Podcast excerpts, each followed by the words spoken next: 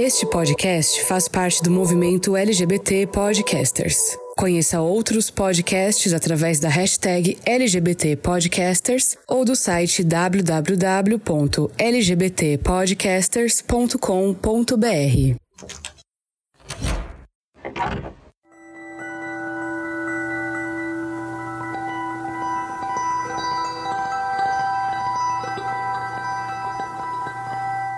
Eu aposto que quando você viu o título do episódio, em algum grau você pensou em algo tóxico. Essa palavrinha, tóxica, parece que se colou o termo masculinidade nos últimos anos, de forma que quase completamos como uma sugestão ao digitar uma palavra em um celular.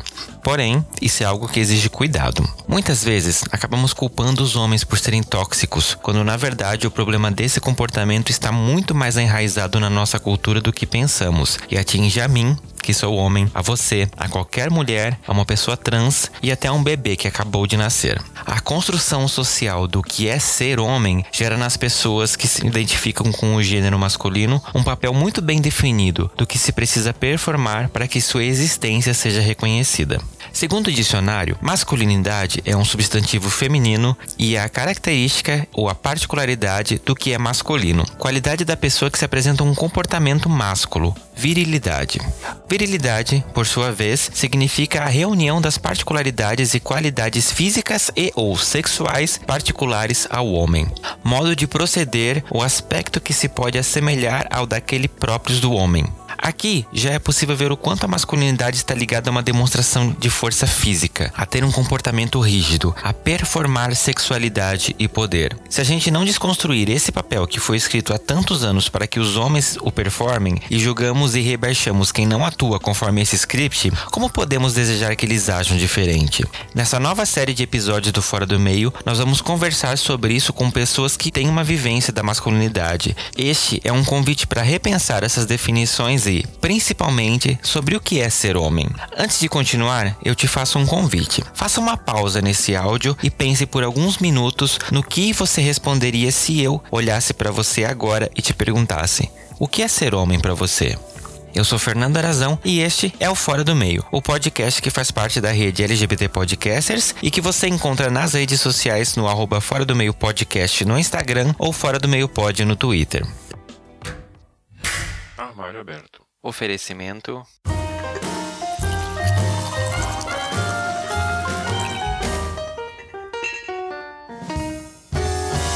Café Cadama, o café de todos.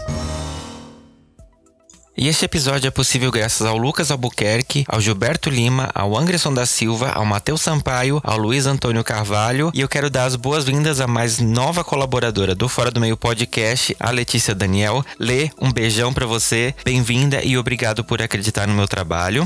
E no armário aberto desse episódio, eu tenho a honra de receber três pessoas muito especiais para falar comigo sobre esse assunto do universo da masculinidade, do homem e todas as facetas que compõem essa essa palavrinha que parece tão simples, mas que não é. Convidados, acho melhor vocês já se apresentarem porque eu tô muito ansioso pra gente ter essa discussão. Quem são vocês? Olá, todas e todos e todos. É, eu sou Isabela Venturosa, sou antropóloga, trabalho aí no campo da cultura, tentando entender um pouquinho como que a gente vive nesse mundo e dá sentido a esse mundo de diferentes formas, conforme aí o lugar onde a gente está. Trabalho especificamente com estudos de gênero, pesquisas, cursos, intervenções com questões relativas relativas a masculinidades, relações de gênero, raça, classe, então esses marcadores sociais de diferença que são produzidos na sociedade. Estou terminando um doutorado aos trancos e barrancos nesse país que valoriza nada em termos de ciência, principalmente humanidades, uhum. sobre um tema que é bem espinhoso, tanto dentro quanto fora do feminismo, que é a possibilidade de homens feministas ou pró-feministas ou aliados do feminismo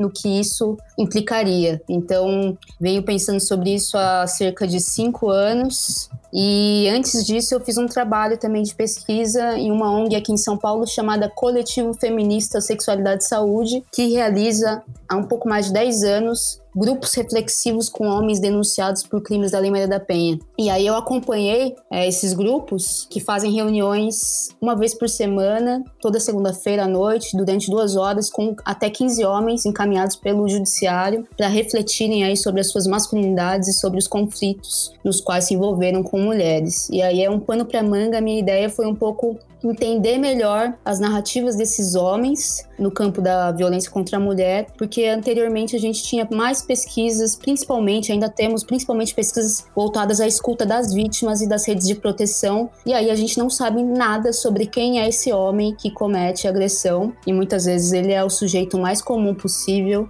é o sujeito que é o seu porteiro, é o sujeito que é o seu chefe na firma, é qualquer sujeito de qualquer cor. A gente diz que a violência contra a mulher é uma coisa muito democrática. Ela passa por todas as classes, por todas as cores, Uhum. é, por todas as escolaridades. O que muda bastante na nossa sociedade é a forma como o judiciário persegue algumas pessoas e não outras. Sim. É, então foi isso que eu estudei até aqui. Pensando nessas coisas, eu comecei a dar uma série de cursos, palestras, capacitações e produzir espaços para pensar sobre essas questões, produzir espaços para pensar sobre masculinidades. Uhum. E eu trabalho nessa ONG também, fazendo esses grupos. Exatamente, gente. Vocês acharam que era qualquer mulher que eu chamei pra discutir comigo esse assunto? Não, senhor. Gabaritadíssima. Ah, eu, depois dessa eu vou embora. Não, depois dessa apresentação toda, a gente pode pegar o banquinho e sair andando? É, vamos lá, então. Olha só, eu tô saindo do armário, gente.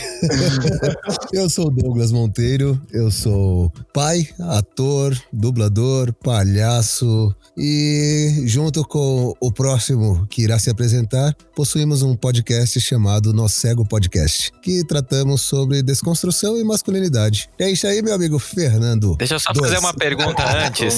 Douglas, como que eu te chamo hoje? Ah, é verdade, né? Hoje você pode me Exatamente. Hoje você pode me chamar de coração Coração. ou ex-macho escroto. você escolhe. Será que existe ex-macho escroto? Será? Ah, Pergunta que a gente até hoje Né? não consegue responder. a gente ainda, a gente ainda faz umas escrotices, mas vamos, vamos aprendendo e tentando quebrar isso daí, né? É, isso Então foi... tá, me chama de futuro ex-macho escroto. É, não, eu, talvez, eu ia falar isso agora. Isso, é- isso é você passando pano pra si mesmo. Olha só.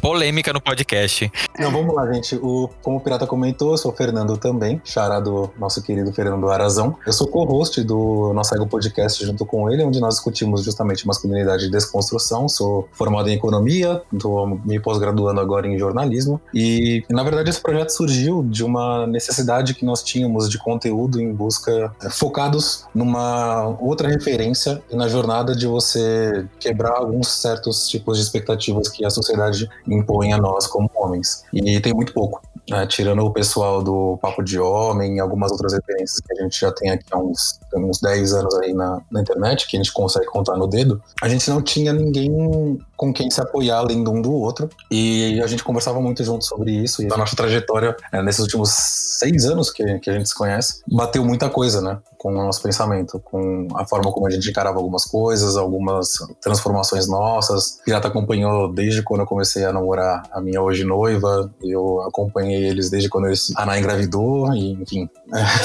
É um rolo danado. É um que procura. nada. Mas a nossa necessidade mesmo, a nossa vontade de criar esse, o, o nosso ego foi para conseguir bater um papo com a galera e trazer mais gente para conversar conosco também sobre essa conversa aí. Porque quando a gente fala de desconstrução, ainda está muito associado com uma destruição de parâmetros masculinos e sem nada em troca como referência para a gente poder construir algo novo, entendeu? Uhum. E aí, estamos aí para isso, né? Sim. É, essa palavra desconstrução ela é muito usada ultimamente, né? Eu penso muito sobre ela do tipo, se não virou hoje um sinônimo pra qualquer pensamento que você vai lá e interpreta o papel do cara legal, do cara bonzinho, sabe? Tipo, você diz, ah, eu sou desconstruído e tá tudo certo, assim, você, tipo, sabe? É, é o passar pano pra você mesmo, eu acho que muitas vezes. Mas vamos descobrir isso no decorrer desse podcast. E eu quero começar fazendo uma pergunta muito séria pra vocês, que vocês, quando eu participei do episódio de vocês, vocês até me fizeram essa pergunta e eu dei minha resposta. eu não vou dar a resposta nesse podcast, se você ouvinte Você quiser. não deu resposta. Já até sei qual é a pergunta e você não deu Olha ele resposta. dando spoiler. Eu ia dizer pra você ir lá escutar o podcast deles. Não... Mas vai mesmo assim, gente. Foi muito legal. Gente, o que, que vocês enxergam que é ser homem na essência da palavra? Para vocês, assim, o que seria ser homem? Pirata? Ah, por favor, pode começar, Fê. Pode? É, Essa eu vou Olha. correr. Olha, hoje, hoje para mim, na minha concepção, ser homem é uma constante busca no autodescobrimento e autoconhecimento e o exercício de certas virtudes quando expressas por um homem, quando é- são expressas por uma mulher é a feminilidade. Então, Então, para mim, é a busca do seu autoconhecimento e autoaperfeiçoamento através de muita reflexão interna. Então, assim, a expressão de virtudes como é, coragem, liderança, carinho, cuidado, amor, são, para mim, a masculinidade em si. Uhum. É o ser homem. É, eu- não tem como correr, né? Não, não- não dá pra correr mesmo.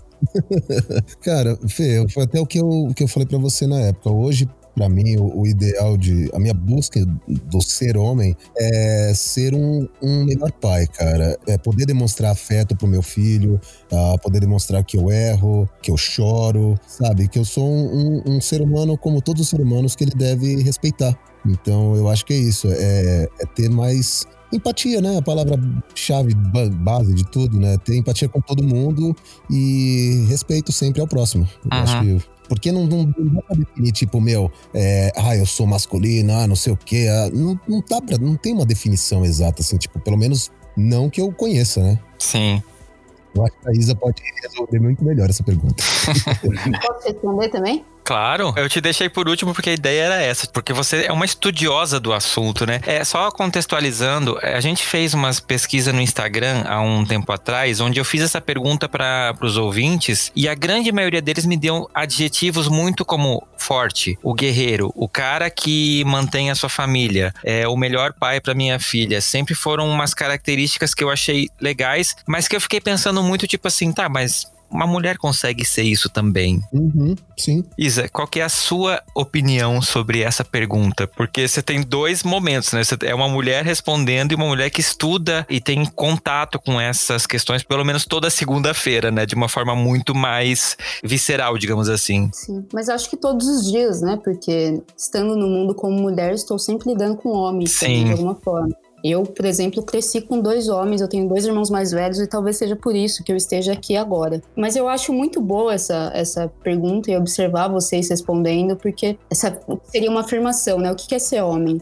É uma pergunta aberta a múltiplas respostas, então não, não existe homem no singular. É sempre homem no plural, é sempre múltiplo e sempre aberto à disputa. E é sempre homem racializado, é sempre homem recortado por sexualidade, é sempre homem cortado por classe. Então não existe essa, essa, esse modelo que a gente pensa que existe, ele na verdade, ele é uma abstração enorme e o que você vai ver na experiência dos homens são coisas muito múltiplas. Por exemplo, olhando para vocês aqui agora, não existe um homem no singular, eu tô vendo pessoas com diferentes trajetórias diferentes experiências, diferentes preferências que tem de dia a dia, diferentes conforme essas outras categorias que não são, não tem só a ver com gênero, né? Uhum. Ao mesmo tempo, a gente, claro, que trabalha com um modelo de masculinidade mais fixo, mas que nenhum homem alcança. Ser forte, ser super é, racional ao invés de emotivo, enfim, ser também o contrário do que seriam as mulheres, quando a gente também fala de mulheres como se elas fossem uma única coisa. Uhum. Eu, por exemplo, sempre que vão me falar assim,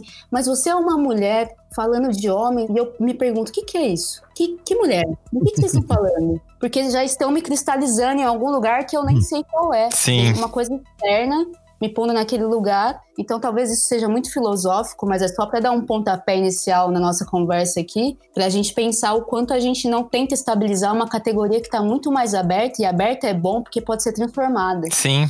Uhum. E isso vale pra tudo, né? Seja pra questão de homem, mulher. Eu, como um cara gay, eu escuto muito isso, né? Tipo assim, ah, quando eu falo que eu sou gay, as pessoas já colocam toda uma série de regras que eu tenho que performar. Eu tenho que saber todas as coreografias da Britney. Eu tenho que ser fã da Madonna. Tudo bem, eu sou, mas isso é só um. mas assim, tem um monte de coisas que as pessoas já esperam de mim só pelo fato de eu ser um cara gay. Por exemplo, no trabalho, quando eu falei eu sou um cara gay, a quantidade de perguntas que eu recebi, tipo, ah, o que você acha que eu faço no meu cabelo? Foi muito que eu fiquei tipo assim, gente, eu não me informei em cabeleireiro, não faço a menor ideia do que você faz no seu cabelo. Raspa? Né? É seu?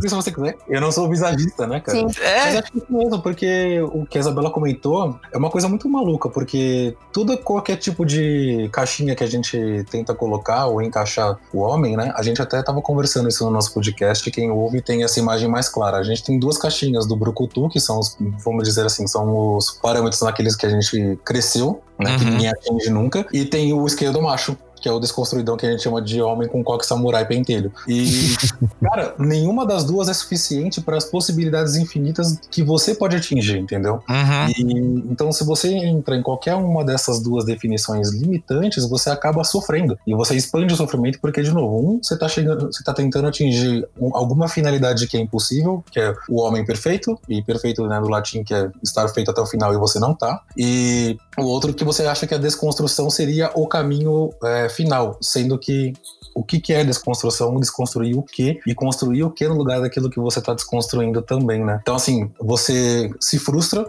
gera uma, uma- um ressentimento gigantesco e acaba sendo preso pelas limitações que você está se impondo. Óbvio que não vem só de você, né? Vem de uma socialização que a gente tem desde pequeno, né? Uhum. Mas é isso, se limitar é, parece frase de adolescente de 14 anos da MSN, mas quem se define se limita, né? É bem complicado mesmo. Né? Mas tem algo também que foge da nossa subjetividade, né? Quando a gente vai falar disso, tipo, ah, se eu falo que eu sou homem, eu tô me limitando. Mas tem- também tem uma outra dimensão que é mais social, de a gente fala homem e já visualiza uma série de privilégios e lugares de poder que nem sempre o cara vai ter. Por exemplo, um cara negro, um cara Uhum. pobre. Uhum. Que privilégio masculino é esse, entendeu? Do que, que você tá falando. Por isso que eu sempre tenho um cuidado muito grande pra falar de masculinidades, porque você tá falando de qual masculinidade? Sim. Né? Exatamente. De que lugar? Um homem trans vai ter uma outra masculinidade, uma outra forma de expressar a masculinidade, de encarar isso. Então, é, no final, você acaba trabalhando com a individualidade de cada um mesmo, né? E do- quando você faz o corte racial, social e nas suas múltiplas formas de expressar e sentir isso, não tem fim. Sim. Então, assim, é, falar, por exemplo, pro Fernando, né? é, ele, ele, ele não sabe de cabelo. Eu já sei muito. Por exemplo, eu cresci com minha tia que foi cabeleireira e manja pra caramba disso, e sempre ficavam tentando associar o meu conhecimento de cabelo, seja feminino ou masculino, com a minha sexualidade. Uhum. Cara, isso é uma coisa que eu vim desde pequeno. Hoje eu encaro isso com uma- de, uma, de uma forma muito mais de boa, mas assim, no, cara, no começo incomoda muito, porque você fala, tá bom, então eu não sou homem porque eu sei de cabelo, cara. Sim. Não, e o fato de, eh, até como a, a população gay, né, principalmente falando de homens gays, é isso, tem muita gente que en- encara até hoje que nós, homens gays, em algum momento a gente quer ser uma mulher, porque a gente beija rapazes, e tipo, uma coisa não tem nada a ver com a outra coisa, são duas Uhum. caixinhas completamente diferentes, né? E, e é interessante a gente falar disso, né, que até a Isabela comentou, dessas qualidades que são esperadas dos homens, e uma delas, que foi uma das coisas assim que eu passei em partes, apesar de ser um cara gay, mas assim, como lido como um homem, a sociedade espera que você cumpra alguns papéis, né? E sejam eles, por exemplo, que é o que a gente chama de o arquétipo do guerreiro, que é que você sendo homem, a sua possibilidade, né, a aceitação de você cometer falhas é muito baixa. E você se cobra demais, né, por conta disso, porque você, como o Fernando falou, meio que você fica se cobrando uma perfeição, porque o padrão do homem é ser o Clark Kent, que é bonito, sarado, gostoso, e quando ele tira a roupa, ele ainda é o super-homem. Uhum. Pois é. É, eu, eu, eu sofri muito de- desse arquétipo do guerreiro no começo do meu casamento. Quando eu casei com a Ana, eu era dono de um, de um pubzinho, né, aqui no ABC. Uhum. Pub de motoqueiros, vamos deixar bem claro. né? É, Era um pub de, de moto. na sua, na sua metaforma, assim. Era algo Eu era de motoclube, cara. Eu falo, eu, eu vim aqui pra contar a história de, de macho escroto, velho. e aí, beleza, tipo, a gente casou e tudo, eu acabei saindo do bar, brigando com meu sócio e tudo mais, e fiquei muito mal, porque e agora? Como que eu vou sustentar a casa? Como que eu vou. Eu tirei a Ná, na minha cabeça, eu tirei a Ná do padrão de vida que ela tinha, como é que eu vou dar o mesmo padrão, pelo menos um padrão igual pra ela, sabe? Isso, na época, me, me fez muito mal. E aí ela falou: Meu, eu vim com você porque eu quis. Para com isso. Tipo, você não foi lá e me laçou e falou. Pronto, você é minha. Não. Pô, eu te amo, eu tô com você de qualquer jeito. E, e aí, não tem uma outra coisa que você queira fazer? Falei, porra, eu queria dublar, mas eu sou, eu tô velho. Ela, não, você não tá velho. Vai estudar, vai fazer teatro. E aí eu fui atrás e ela sempre me apoiando, me apoiando. E tô aí agora trabalhando com dublagem. é, a parte do arquétipo do guerreiro é bem complicado porque é um assunto extremamente extenso, né? A gente já conversou também bastante lá no nosso podcast sobre agressividade, por exemplo. Uhum. E a gente sempre tenta fazer uns paralelos com as, as, nossas experiências individuais, mas acho que a gente pode entrar nisso um pouco depois, um pouquinho mais tarde. Mas com pegando o gancho da história do pirata, eu passei por isso também logo no primeiro ano que a Cristina e eu, que é a minha noiva, nós fomos morar juntos, né? Nós moramos juntos faz cinco anos. E no primeiro ano que a gente foi morar junto, ao final deste ano eu fui demitido. E foi o ano que a crise, a antiga crise econômica, né? não essa atual agora, tinha acabado de estourar no Brasil e ninguém estava contratando. Eu fui demitido em novembro. E novembro, dezembro e janeiro é horrível para ser contratado, principalmente na parte que eu trabalho, né? Que é mercado financeiro. A galera já, já fechou o trimestre, pagou o bônus, o uma cota. E aquilo foi horrível, porque mesmo você trabalhando com, né, em terapia e as suas possibilidades e tudo mais, toda hora que eu ia colocar a cabeça no travesseiro, eu pensava justamente nisso. Tá, aonde eu tô me metendo e para onde eu tô arrastando essa pessoa que tá comigo. E colocando um fardo em cima de mim muito pesado e muito maior do que ele deveria ser, porque eu não tava conversando com ela. Uhum. A gente não tinha dialogado sobre isso ainda, entendeu? E aí quando a gente sentou, botou papel, conta, fez todo o nosso planejamento financeiro, quando eu pude envolvê-la nisso, e envolvê-la também traz admitir derrota, porque você ser demitido, você encara como derrota no momento, apesar de não ser. Se admitir derrota, você pedir ajuda para poder fazer a sua organização financeira também da casa, você entender que o prover vem de várias formas diferentes, até chegar nisso, foi muito tempo. Inclusive, teve uma briga que nós tivemos que começou porque eu não tirei as roupas do varal. E aí eu tava num dia. Eu, eu nunca tive problema com isso, mas eu tava num dia azedo, acordei virado e já tava cansado de ficar mandando currículo e não receber nem não de resposta, né? E ela chegou em casa do trabalho e falei, poxa, eu sei que você fosse tirar a roupa do varal. Aí eu respondi atravessado, aí ela olhou pra minha cara e falou: olha, eu não compactuo com nada disso, eu te apoio do jeito que você quiser, mas esse tipo de mentalidade derrotada que você tá passando agora e esse vitimismo eu não aceito. Porque você tá falando que não cumpriu o teu papel que a gente combinou por conta de uma frustração que você teve no trabalho. Pô, Senta e conversa, fala comigo, me liga, troca ideia, mas não fica reagindo e mordendo o pé da mesa desse jeito, né? Eu continuei brigando comigo mesmo, e depois de umas três horas a gente sentou e trocou ideia de novo. Né? Mas é complicado, é, é bem difícil. Não essas pauladas que a gente leva da. que a gente continua levando, né? Mas essas pauladas que a gente leva, assim, da, das nossas companheiras são muito. Como é que eu vou dizer assim? São muito boas, cara, porque isso teve até uma discussão uma vez com a Ana, discutindo, assim, a gente mal briga. Só que uma única vez que, tipo, discutir, eu subi a voz, ela só falou assim: Meu, eu não tô gritando, eu não quero que fale comigo gritando, então abaixa o tom. Pronto, acabou, velho. Ganhou, acabou discussão, você tá certo, eu tô errado. Porque mostra tudo isso daí, toda essa insegurança vem, vem no corpo, né, cara? Uhum. Isso, isso a gente aprende no teatro. Tipo, o corpo fala. Então toda essa nossa insegurança, esse nosso medo vem no corpo. E aí vem essa alteração de voz, vem o, o, a agressividade, a violência. É complicado segurar isso. Tipo, ainda mais muita gente que cresceu com violência sendo resposta para tudo. Sim. É, sendo veículo de sendo forma de comunicação, né, cara? A gente, aproveitando o caminho do guerreiro que o, que o Fê comentou, cara, a gente não é um guerreiro saudável, que você tem um ideal na, naquele qual você busca e sabe quando se retirar, sabe, sabe controlar a sua agressividade. Não, não. É um sádico que quer dominar. Sim. Você não quer uhum. perder. E você sente isso na pele, assim, surgindo, brotando de um lugar. E quando você fica refém disso, cara, é horrível. É, é o que você vê no cinema, né? A Isa talvez possa falar um pouco sobre isso também, porque todos os filmes de ação que eu vejo, o cara ele sofre algum baque horrível no começo e a coisa que ele faz é pegar uma arma e sair matando todo mundo, enfiando a porrada em todo mundo. Meio que a gente é ensinado que, tipo assim, se alguém mexe com você, é o que você tem que fazer. Então, meio que essa questão da, da violência e da gente reagir de uma forma impulsiva e violência, ela já é desde o começo, né? A gente vê isso como uma resposta. Uhum. É, eu tenho pra mim que lá nos grupos reflexivos a gente sempre fala disso, da violência, da, da agressividade, como uma um indício de falta de repertório, né? Uhum. É a única ferramenta que você é ensinado a utilizar em diferentes espaços, seja com homens ou mulheres, porque você também vai usar agressão com, com um instrumento com homens, né? Uhum. E se você não a usa, você se sente frustrado e se sente de alguma forma anulado, né? Então é uma forma quase de, muitas aspas, autodefesa, né? Sim. Ou eu bato ou eu levo. Sim. Uhum. Mas aí arrasta um monte de coisa. E, aí, quando a gente tá fazendo os grupos reflexivos, é um pouco ampliar esses repertórios para os homens, né? Essa coisa da fala, o Fernando bem falou que a violência é uma forma de comunicação, é como é, ensinar outras linguagens, né? Como aprender outras linguagens. E você vê quando os caras chegam lá depois de uma Maria da Penha nas costas que eles estão completamente destituídos de qualquer não consegue nem elaborar certas coisas. Ah, por que, que eu gritei com ela? ou fiz isso, aquilo? Eu tava frustrado porque eu tô desempregado e ninguém me, me sabe. Então, às vezes, o problema vem de fora e aquela é a primeira pessoa que você vê e é quem vai levar. Uhum. Mas nem consegue entender da onde que veio tudo isso, sabe? Acho que esse caminho de aprender a elaborar e conseguir enunciar e conversar com o outro é um aprendizado que a gente vai ter para alguns homens muito mais tarde, se irão ter, né? Uhum. Porque eles passam a vida toda. Se a gente pode olhar para os nossos pais, para os nossos avós, a maioria, né? Não existe isso, não existe conversar, não existe se abrir, não existe. Nossa, eu tava frustrado e gritando com todo mundo e bebendo porque na verdade estou triste ou estou, sei lá, me sentindo sem poder. Sim. A gente não sabe sentir, a gente não teve dentro da nossa socialização, né? Isso eu generalizo, mas eu partindo da minha experiência, tá? Eu sei que é errado e não é. Mas a gente percebe isso muito nos nossos amigos e no, em alguns relatos de ouvintes, inclusive vindo de namoradas, mães, enfim.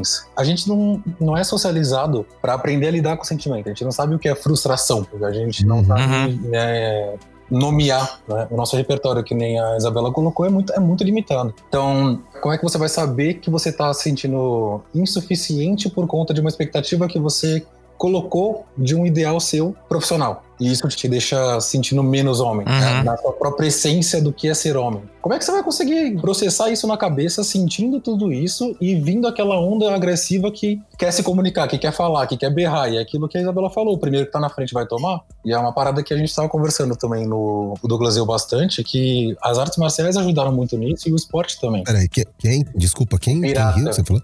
Ah, tá. É que tá- Achei que tivesse feito alguma coisa errada. Não. Você tá, É o tá coração, gente. Não, e assim, porque o, o esporte e a arte marcial, quando ela é, é bem trabalhada, de- até no adulto e, na, e no, e no adolescente, consegue te colocar em contato com a sua violência e saber e, e a sua agressividade. É um ambiente onde Uhum. lá é seguro fazer isso e você pode é, identificar quando ela tá chegando, como você vai reagir, que horas que você vai ter que recuar, como que você vai ter que usá-la melhor. E isso é maravilhoso. Agora, quando é colocado ao serviço de, da pura competitividade, só vai trazer o pior do pior que você já tem, que é o sádico querendo dominar o outro. entendeu? Sim. Então é, é, é bem complexo. A gente.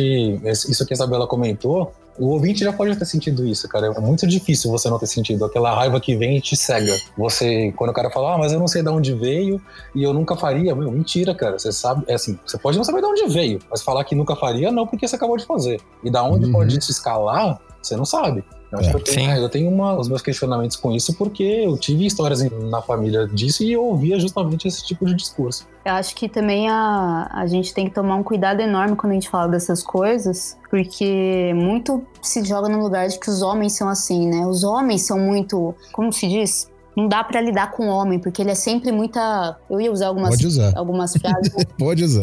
Não, eu tava pensando dessa pulsão mais física, é mais, sabe, vai explodir, vai não Uhum. lá. E aí se tem como se fosse uma coisa natural dos homens, que é Uhum. mais difícil de, de administrar, mas não é, gente. Mulheres também sentem to- tudo Mas, isso. Eu também sinto uma coisa ficar formigando em mim quando eu fico frustrada, brava, quando algo acontece que me deixa descontrolada. A questão é que desde criança eu fui ensinada a me portar adequadamente, Uhum. a ser mais silenciosa, a fechar a perna, a não gritar, etc. E os Só meninos. expansivo, né? meu, Tudo expansivo. Não, é. A, Sim. a- a gente foi ensinado a resolve aí e se apanhar na rua, apanha É. em casa. Sim.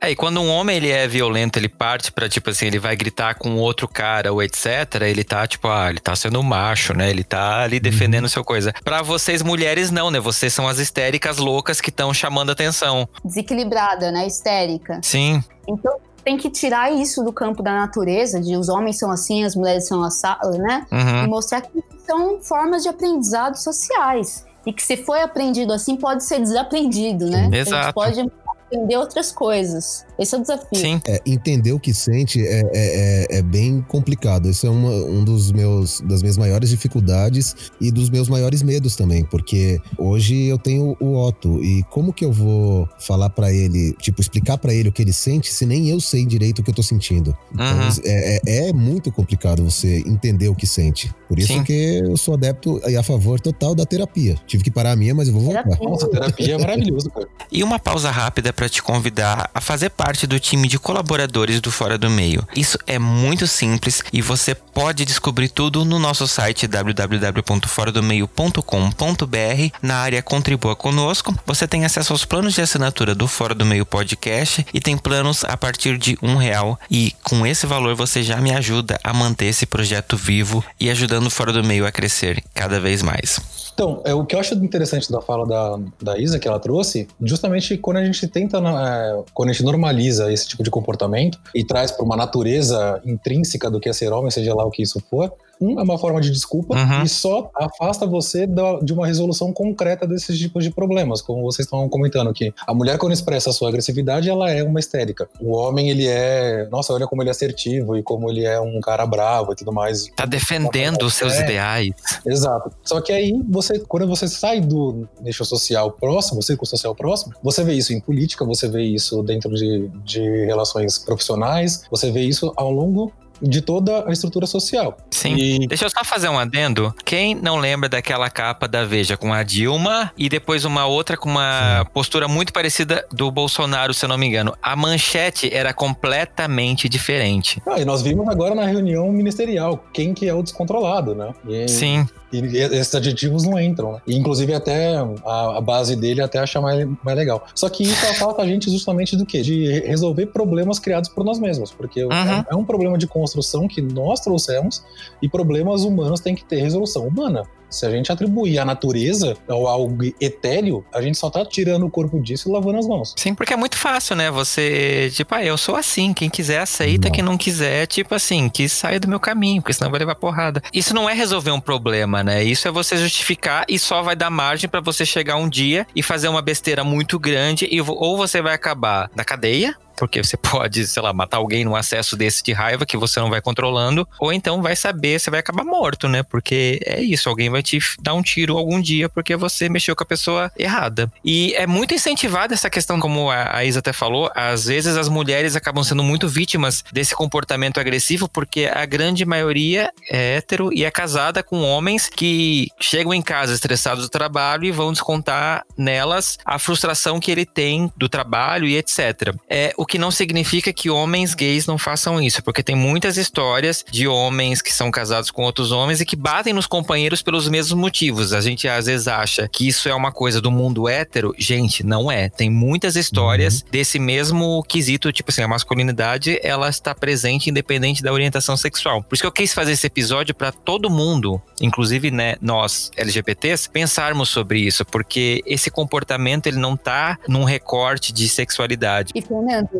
só fazendo um adendo, também não é só sobre masculinidade, mas também tá dentro das relações entre mulheres lésbicas. Não é só Sim. Uma... Então, o que, que a gente tem que pensar sobre isso em termos de relações conjugais, afetivas, como que a violência entra como repertório nesses espaços. Uhum. Uhum. Né? Então não é naturalizar o homem como agressor em potencial somente ele qualquer um de nós pode ser. Sim. E daí fica mais difícil. Para nós feministas reconhecermos essa questão de que as mulheres também podem ser violentas em relações afetivas é um puta de um. A gente se pega no cabelo, porque reconhecer isso, como que a gente lida com isso então? Mas é a minha forma, eu acho ético trazer esse problema pra roda, porque a gente tem que enfrentar isso, né? Uhum. É, teve um episódio que eu gravei com meninas lésbicas e um dos tópicos foi justamente isso, né? O quantas vezes as meninas, um casal de meninas, acaba uma assumindo uma postura que é tida como mais masculina. Às vezes chegar na outra e pegar pelo braço e querer agarrar a força e o quanto isso é, é um reflexo, às vezes, desse comportamento do dominante, do macho, do cara que vai lá e faz acontecer e que, né, as meninas não estão livres, mas tem um, uma questão que às vezes é muito associada a isso como um homem, né? Baseado nessa questão do guerreiro que você tem que ou você ganha ou você vai ser humilhado, porque o per... quem quer ser o perdedor? E quando acontece essas situações com outros homens, isso fica uma briga mesmo de tipo de falo, né? Quem é o cara mais foda, quem ali, Sim. tipo, sei lá, bateu no carro, o carro virou a segunda opção, é quem dos dois vai ganhar aquela briga. Exatamente. E isso é muito problemático. É extremamente problemático porque, de novo, né? A Isabela comentou que a, a violência ela entra como recurso, isso tem que parar, né? e você desfoca do problema real. Mas é uma essa reflexão sobre esse tipo de comportamento, não só na questão violenta, mas também é, em, em, que não são heteronormativas, por exemplo. Você também tem uma dinâmica de o provedor tem que ser aquele que vai trazer as pontas para casa e a carga mental inteira da gestão da casa vai ficar para cima do outro. Esses tipos de padrões de comportamento são reproduzidos também fora de uma relação entre homem e mulher. E é bizarro e é surreal, porque a gente não parou, a gente está começando a pensar isso hoje, né? Veio, veio justamente por conta dos questionamentos que o feminismo trouxe, e isso foi incrível. E a partir disso que o homem começou a se repensar, porque não tinha esse tipo de, de discussão. Imagina se o, se o meu padrasto, meu pai, ou a minha madrasta, ou minha mãe conversaram sobre carga mental. Eu tenho certeza que não, porque eu tava no churrasco e perguntei para eles antes de gravar o nosso programa. Mas não, e, e assim, é aquela velha pergunta, por exemplo, eu cheguei, eu cheguei pro Saulo, né, que é meu padrasto, um beijo, Saulo, e perguntei, eu falei, você sabe quantos panos de chão tem em casa? E quantos estão lavados? Você sabe quantas cuecas você tem, tipo, aí no seu... Nada disso ou quem tem que levar para o médico agora, qual é a próxima vacina, quando que vem se a pólice de seguro. Então tem toda uma, uma, uma, dinâmica que é transpassada também, que a gente tirou do nosso colo e agora está começando a assumir. Então, assim, uhum. por que eu dei essa volta toda? Porque, por exemplo, ser provedor, eu comecei a encarar de uma outra forma também, né? Principalmente dentro de uma relação na qual eu ganho menos, inclusive, né? E depois passando também por conta daquela questão do, do, do desemprego. Ser provedor não necessariamente você tem que estar numa batalha constante de querer sempre estar naquela posição do trazedor de pão. Mas eu, eu não posso cuidar da minha casa de uma forma diferente. Eu não posso, tipo, sabe, dividir essa carga mental, fazer, encarar a responsabilidade da casa como, como minha também. Sim. Eu não posso cuidar e prover de uma forma como mais carinhosa e criando um ambiente mais, mais harmonioso para todos que estão na casa. Tem uma série de outras nuances de, de, de, cuidado e carinho que não entraram na minha criação e que eu tô começando a trabalhar isso hoje com a Cristine, né? Com a minha noiva. Sim. E já Nada como um podcast é... pra gente debater isso, né, Fê?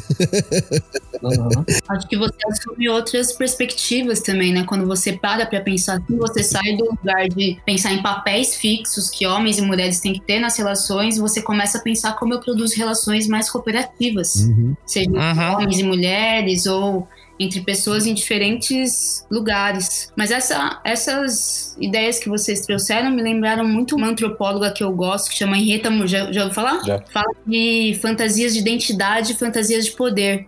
Que muitas vezes a violência aparece quando, no caso das relações entre homens e mulheres, quando o homem tem essa fantasia de identidade do poderoso, né, colapsada, seja pela mulher ou por situações externas. Por exemplo, estou desempregado, colapsa a identidade do provedor e da pessoa que vai prover na casa. Isso, isso gera uma série de desequilíbrios ali, violência. Uhum. A mulher me traiu.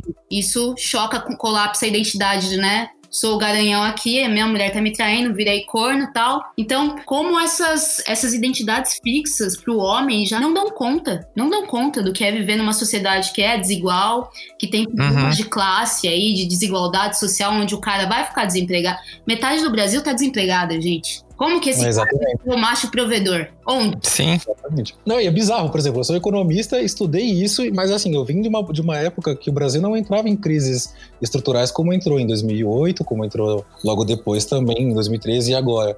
E é uma percepção totalmente diferente, porque assim, cara, que você comentou, metade da população está desempregada. E isso gera um, efeito social muito grande. Por exemplo, vai ter um, uma, um aumento vertiginoso em cima da população de rua, uhum. situação de rua agora, entendeu? E como é que a gente vai lidar com isso? A gente não está lidando com isso. Todas as políticas para isso foram sacoladas. E quando a Isabela trouxe isso, é, é engraçado porque, assim, tudo questiona a, a sua percepção de ser homem. Uhum. Então, você falhou nisso, você não é mais homem.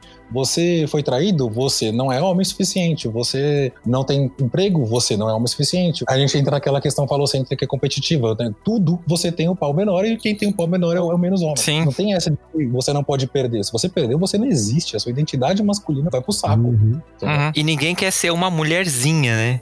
Tipo assim, de ser é, menos homem. Dentro dessa, dessa estrutura machista é isso. O pior de você não existir como homem é você existir como mulher, que é aquilo que você domina e oprime. Uhum. Uhum. É, e a gente, né, falando eu como de um cara gay, tem muito essa coisa, do tipo, as pessoas acabam, às vezes, rebaixando o gay, e principalmente o gay afeminado, porque ele tem essa imagem de uma mulher, como se, tipo assim, ele está abdicando do seu grande privilégio de ter nascido com um pênis e ser macho para poder ser uma coisa menor. Tanto que na comunidade LGBT, essas pessoas, né, as pessoas afeminadas, são diminuídas assim de uma forma horrível. Pessoas trans são diminuídas, principalmente mulheres uhum. trans. Tem uma fala, inclusive, de uma série da Netflix, que era o Orange de New Black, tem uma personagem trans em que ela fala, na personagem no caso, ela fala que quando ela fez essa transição, que ela se identificou como uma mulher trans, as pessoas ao redor dela perguntaram: Nossa, você vai abdicar de ser homem para ser uma mulher? Uhum. Olha a força não, que tem não, isso. E, assim, e, ainda tem todo, toda essa, essa valorização do falo, né? Tipo, ela não pode ser uma mulher com pinto? sabe? Qual é o problema disso? Então, ou seja, que para ser uma mulher, ela precisa realmente. Eu falei pinto, pode falar pinto. Agora eu já falei umas três vezes, não tem problema. Né? Pode.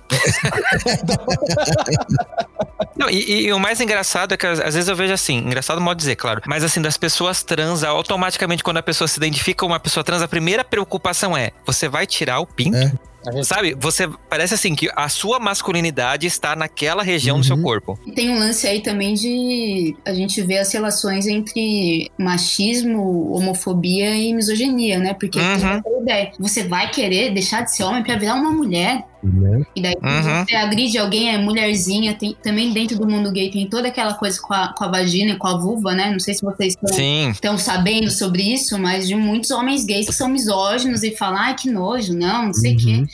Então, a mulher tá sempre num lugar que é ruim. Se, quanto mais você chega mais perto de mulher, de ser mais afeminado, pior é. Uhum. Você se contamina, né? Então, o lugar mais indesejado é o lugar da mulher. Em qualquer metáfora que se usa, é muito próximo disso, gente. Sim. De como é ruim o feminino, né? Então fica difícil. Sim, fica. Sim. Tudo, tudo é ruim, né? Por exemplo, minha mãe tem uma piada que ela fala, né? Que é bem, é bem verdade. Que ela fala, é engraçado, né? Porque tudo que é ruim, vocês falam, nossa, pode, pode xingar? Cara, eu já falei pinto três vezes, eu acho que pode. Então, fala, tudo, tudo, que é ruim, vocês têm uma facilidade muito grande de falar, nossa, que buceta. Mas o que é uma, coisa quando é boa é do caralho. Tipo, é. sabe? Né? Da onde vem essa fixação, cara? Pelo amor de Deus. A antropóloga pode responder melhor do que eu. Mas é uma parada que você fala, cara, da onde vem? Sabe? Tipo, por que, cara? Por que, que a gente tem que entrar numa relação de dominância que é construída socialmente e aí começar a questionar a identidade da pessoa, assim, tipo, e partir uhum. pra níveis assim, de que nem a Isabela comentou. Você tem o machismo, mas você tem a misoginia, que é a pior. Você não ser homem tá até que ok. Pior é você ser uma mulherzinha. Uhum. Uhum. É surreal. É surreal. É, mas é que a questão, às vezes, assim, você não ser homem, automaticamente você é uma mulher. Tipo assim, não tem nada ali no meio. Ou você é um, ou você é outro. Ah, mas você pode ser um betão, né? Você pode ser, que nem a galera gosta de falar sobre machos alfas e machos betas. Você pode ser simplesmente um dominado dentro de qualquer estrutura hierárquica, né? Que mas que homem quer ser dominado? Pois é. Ele ser dominado, automaticamente ele virou uma mulherzinha. Porque, tipo assim, tem um em cima dele. Se a gente olhar os nossos ministros, tem bastante homens que querem ser dominados, né? a gente acaba sendo extremamente raso, porque, por exemplo, dentro, dentro de, uma, de uma sociedade complexa como a nossa, cara, você, existem N estruturas hierárquicas que você vai performar e você não vai estar no topo de todas elas. Uhum. A gente volta de novo naquilo de você é obrigado sempre a performar e estar sempre no topo. E não é, não é à toa que nós somos aí o, o que a gente lidera em suicídio, que a gente lidera em alcoolismo, cara, em adicto com droga. E a gente mata, né? uhum. né? Nós somos a causa número um de mortes de mulheres. Então a gente acaba extrapolando isso para todo mundo. Sim. Já, já não cabe não cabe, já não cabe, é, é, é surreal. É, nunca coube, né? Mas a, a, agora que pelo menos a gente tá ouvindo o, o, grito, né? Porque só começa a prestar atenção quando você ouve o grito, né? O socorro. O, o socorro não, né? O já chega, cansei. Quando você ouve o cansei, aí você, opa, peraí, cansou por quê? Deixa eu entender. Então, hoje a gente tem esse entendimento, tipo, meu, as mulheres cansaram, as pessoas pretas cansaram, os gays cansaram. Então, peraí, vamos, quer dizer, vamos ouvir assim, né? Tipo, muita gente não quer ouvir nunca, mas pelo menos quem tá nesse processo de entendimento, de, sei lá, de, vamos falar, né? Desconstrução, ouve, tenta ouvir, pelo menos, né? Uhum. Não, e é importante, né? A gente aprender. Eu acho que o legal é isso, a gente identificar justamente e começar a correr atrás. Porque às vezes essa questão da, do desempenho do papel do homem, o homem às vezes vai lá e tipo o quê? Putz, eu perdi o meu emprego, eu preciso fazer alguma coisa para que a minha esposa continue me olhando como o cara, né? Porque eu não posso perder esse status, eu uhum. preciso continuar sendo o cara. E às vezes esse, esse homem ele vai começar a manipular situações para parecer que ele é mais forte do que ele realmente uhum. é e vai desempenhar um papel que ele tá, vai estar tá fingindo para poder, tipo assim, eu não posso perder mais esse lugar, porque se eu já perdi meu emprego, eu, eu tenho que, sei lá, fazer alguma coisa para minha mulher não me trair também, porque senão eu vou ter um completo fracassado na vida, e né? Eu imagino... Não, existem relações que a gente é cobrado disso também, viu, cara? Eu tive relacionamentos Sim. no começo da faculdade que eu entrei em fé especial para poder performar o homem gentil o cavaleiro perfeito e me fudendo pagando juros. É. Sim. O que, o que a gente gastou na época de faculdade, cara. E eu imagino as histórias que a Isabela não escuta, né, na, na roda dela, tipo, desses relatos que a gente aqui ainda tá num lugar muito ok, mas as pessoas que você escuta, Isabela, deve ter histórias assim que você fica, tipo, pensando, caramba. Sempre tem, né? Sempre tem. Não precisa ir pro grupo pra ter essas histórias, né? Na nossa família, com Uhum. pessoas mais próximas, a gente vai sempre lidar com isso. E eu achei muito bom o que o Fernando falou, que não são só os homens que, que operam a partir dessas construções, desses modelos que colocam o cara como provedor ou que tem que ser potente sexualmente tudo mais. A gente, como mulher, também é ensinada a buscar esses modelos nos homens. Então eu acho que Uhum. tem que tirar um pouco a ideia de que os homens têm uma tem responsabilidade em tudo isso, tem, mas machismo e construções machistas são questões da sociedade, não são só coisas que os homens operam, né? É, a questão é que eles se beneficiam mais disso, na maioria das vezes, mas acho que hoje a gente tendo uma visão mais complexa dessas questões, a gente já deu para entender que eles não se beneficiam tanto assim, né? Uhum. A, a gente estava colocando aqui no início sobre a violência contra as mulheres, realmente, o Brasil é o país que, um dos países que mais mata mulheres, Uhum.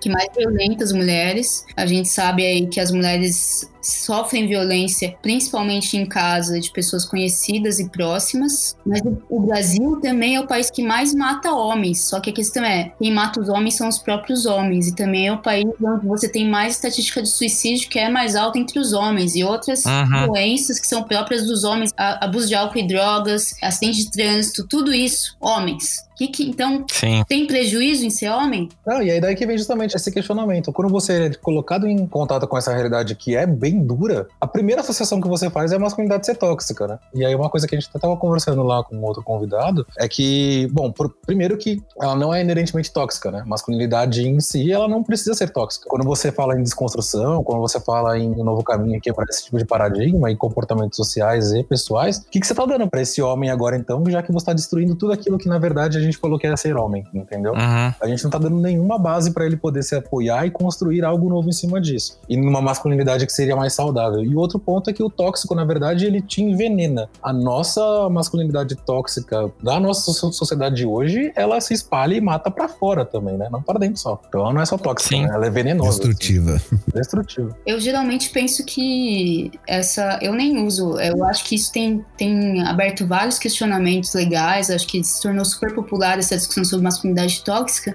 Mas na maioria das vezes eu nem uso isso de masculinidade tóxica, porque eu acho que quando você tira o tóxico, é, o que, que sobra? É masculinidade? Ou são atributos positivos que podem estar disponíveis a homens e mulheres? Então não tem nada a ver com gênero a gente falar, pensar em homens e mulheres que sejam cuidadores, que sejam etc, etc, etc. Então também não sei se a saída para a masculinidade tóxica seria algo que começasse com masculinidade, nem com feminilidade, não é querer ter um oposto, mas pensar em atributos que sejam positivos entre todos nós, ética, Uhum. cuidado, empatia, sei lá o quê. Não tem nada a ver com gênero. Sim. E você já é inscrito nas nossas redes sociais? Então corre lá no nosso Instagram, que é Fora do Meio Podcast, no Twitter, que é Fora do Meio Pod. Segue a gente no YouTube, sempre tem alguma coisa interessante pra você ver lá. E eu te convido a você se inscrever também nos agregadores de podcast onde nós estamos presentes. Isso ajuda esse agregador a nos considerar relevantes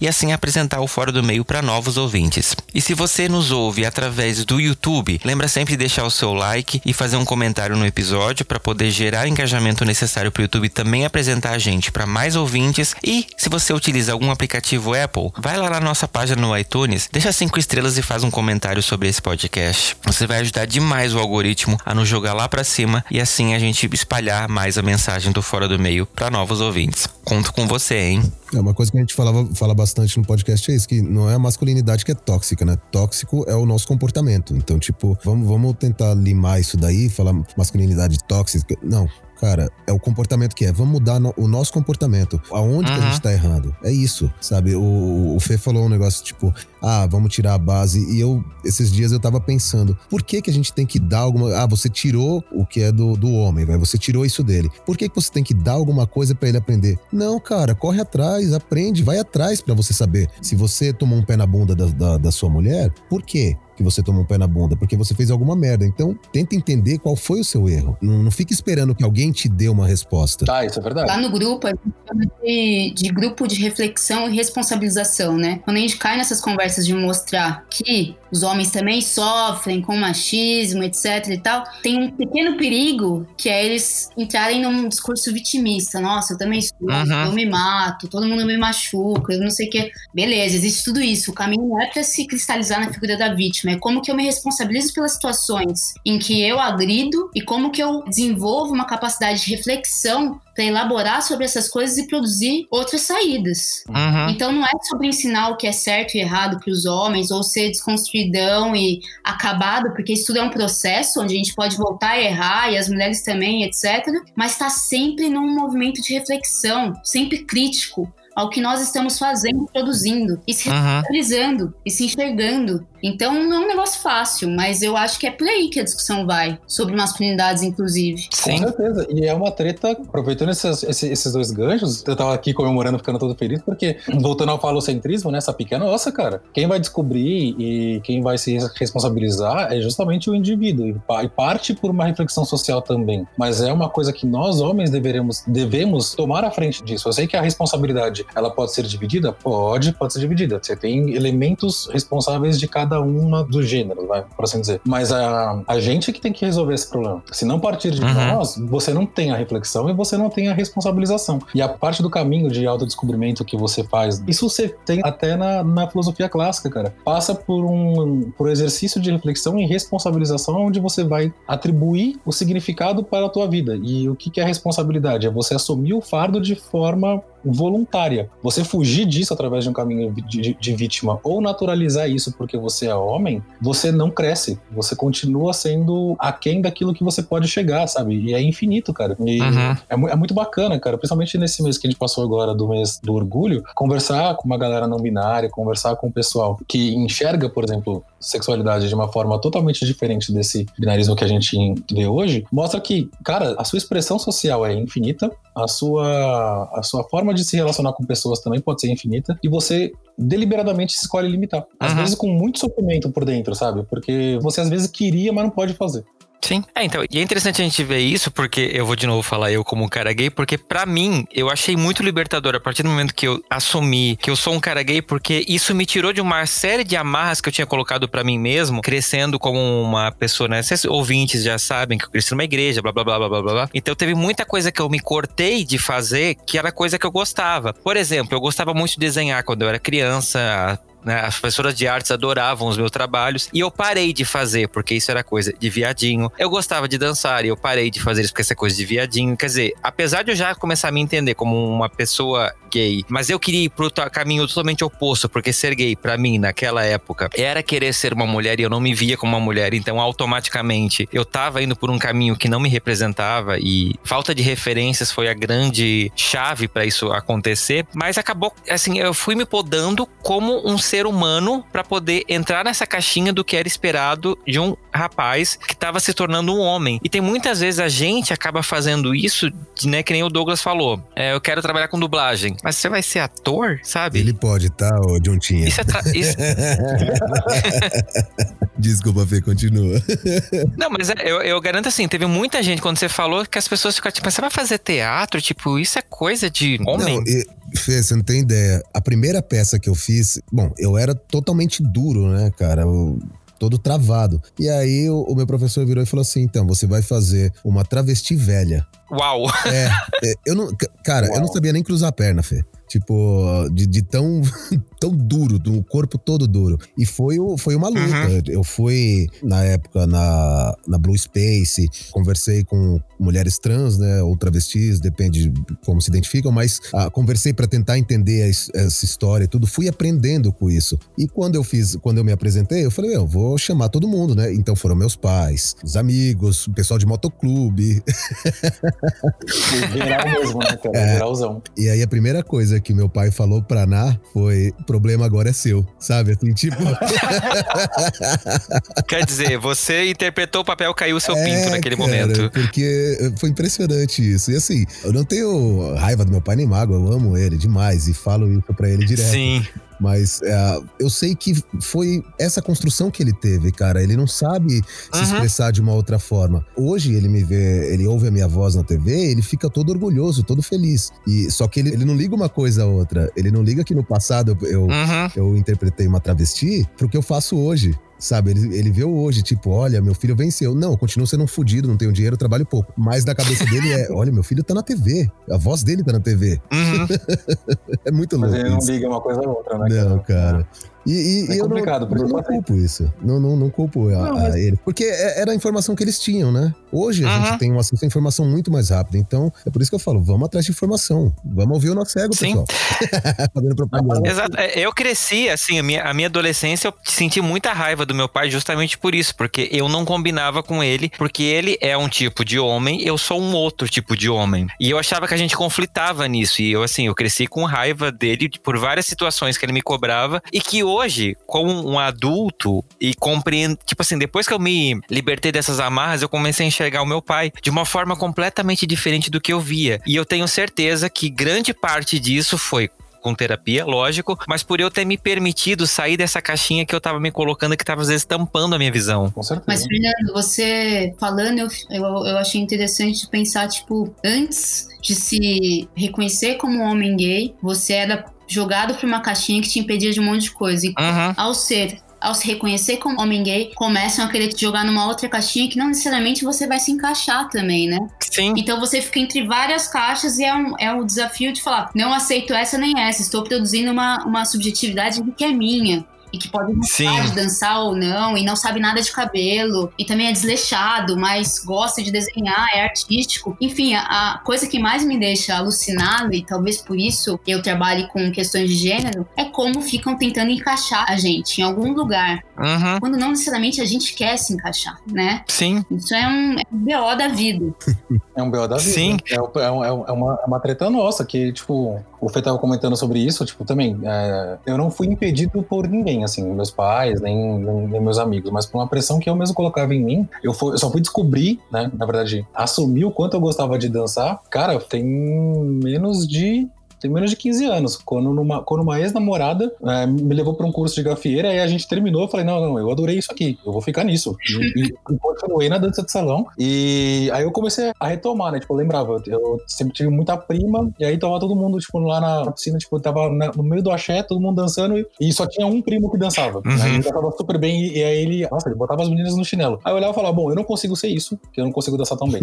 É, eu não consigo dançar com as meninas também, porque senão aí eu, né, não, não sou homem. Aí dava pau e aí eu acabei reprimindo isso, cara. Aí é uma parada muito louca, porque você coloca isso dentro de você. E sobre a subjetividade individual, hoje, quando você pergunta o que é ser homem, assim, tipo, se for definir em termos mais simples, né, fazendo coelhinhos voadores, hoje eu, Fernando, busco, busco ser o meu melhor eu, busco ser o meu melhor irmão, meu melhor pai, meu melhor namorado, meu melhor amigo, da melhor forma que eu puder fazer. E eu vou errar pra caramba ainda, Uhum. cara. Eu não. Por isso que quando a gente fala do, do Desconstruir Decks que tem uma meta, cara, não tem. Não tem. Uhum. E é um trabalho quase de adicto mesmo.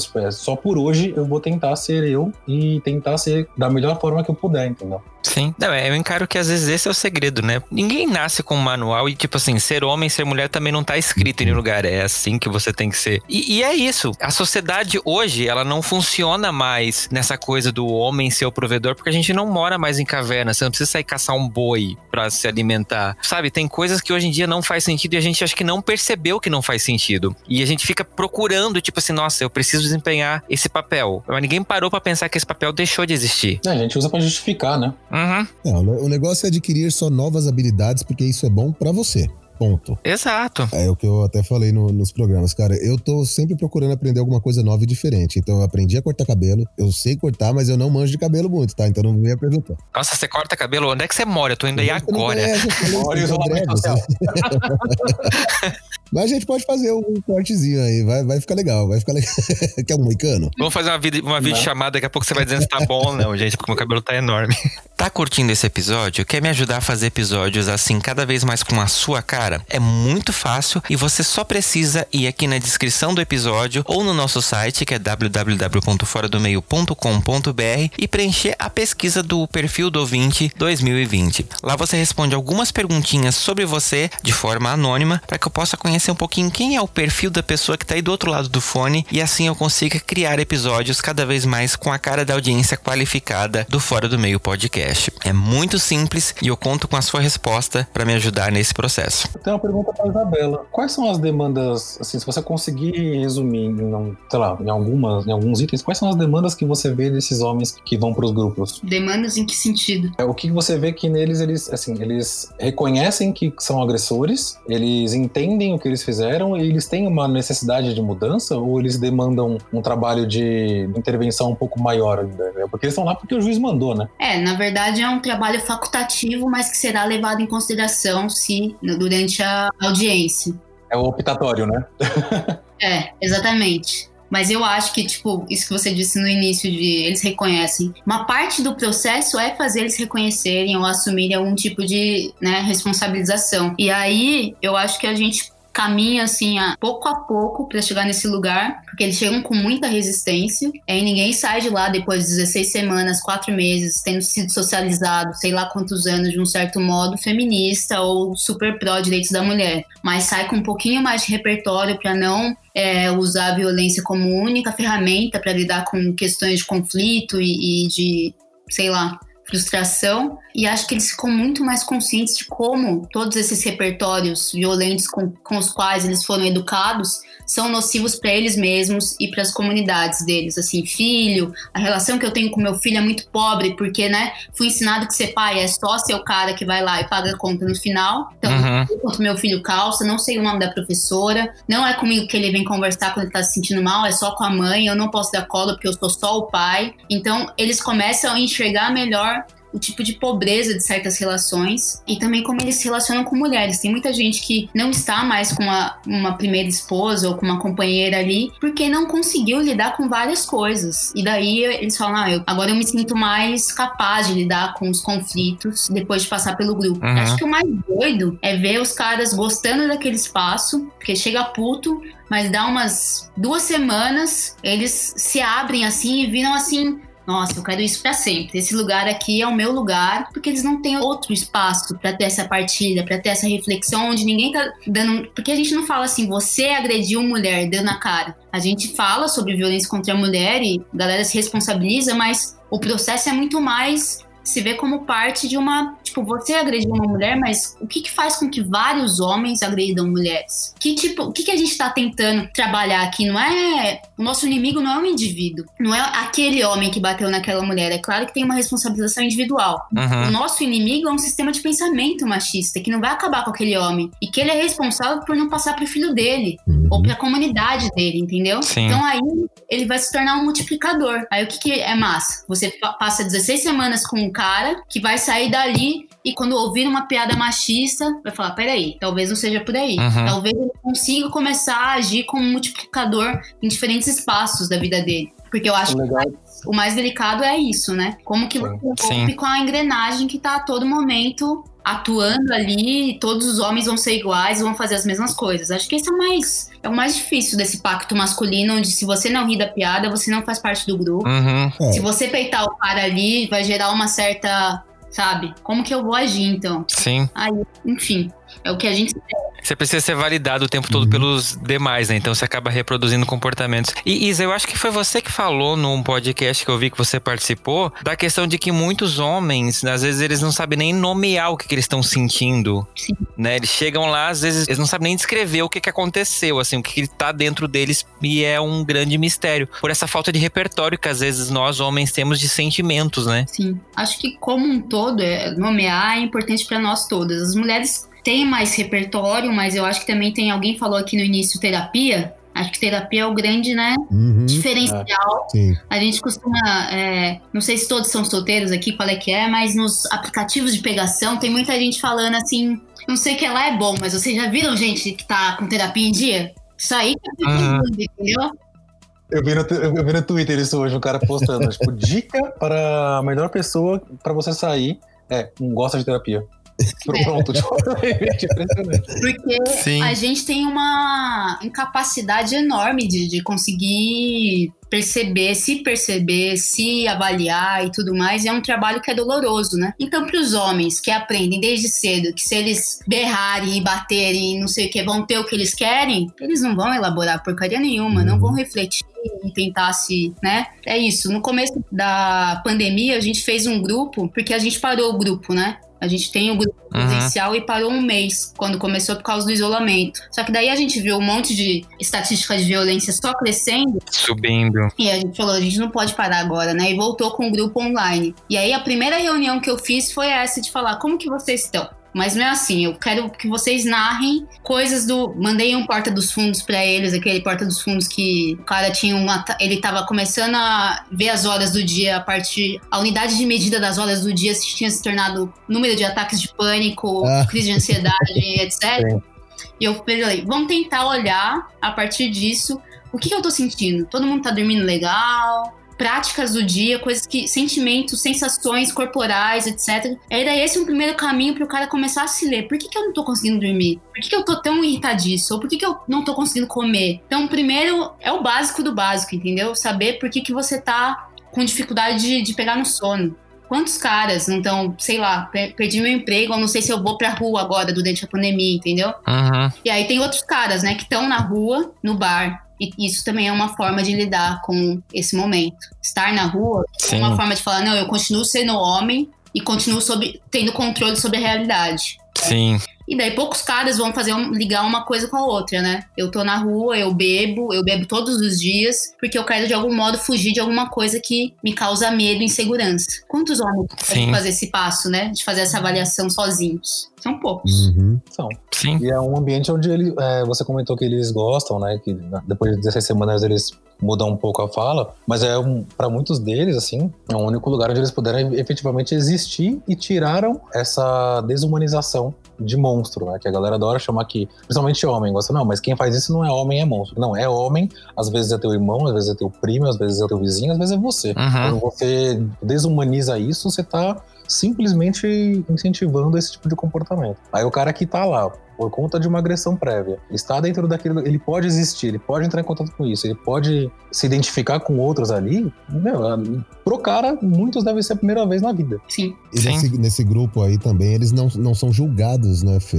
É Justamente o que você falou. Julgados, assim, pelos amigos. Porque se ele tá numa roda de amigo e ele faz uma piada machista, e, ou ele ouve uma piada machista, ele vai debater com aquilo, os outros amigos vão julgar. Vai falar, ih, lá vem o chatão, ih, Uhum. não sei o quê. Eu, eu já sei como é que é isso, porque hoje eu sou o chatão da galera. O cara fala alguma coisa e fala, mano, que merda é isso, né, velho? E, e nesse ambiente deles aí, é óbvio, cara, eles estão lá, eles estão sendo acolhidos, sabe? Assim, tipo, um tá acolhendo o outro, com a supervisão da Isa, de, de outros psicólogos e tudo mais. E então isso eu acho que deve trazer mais segurança.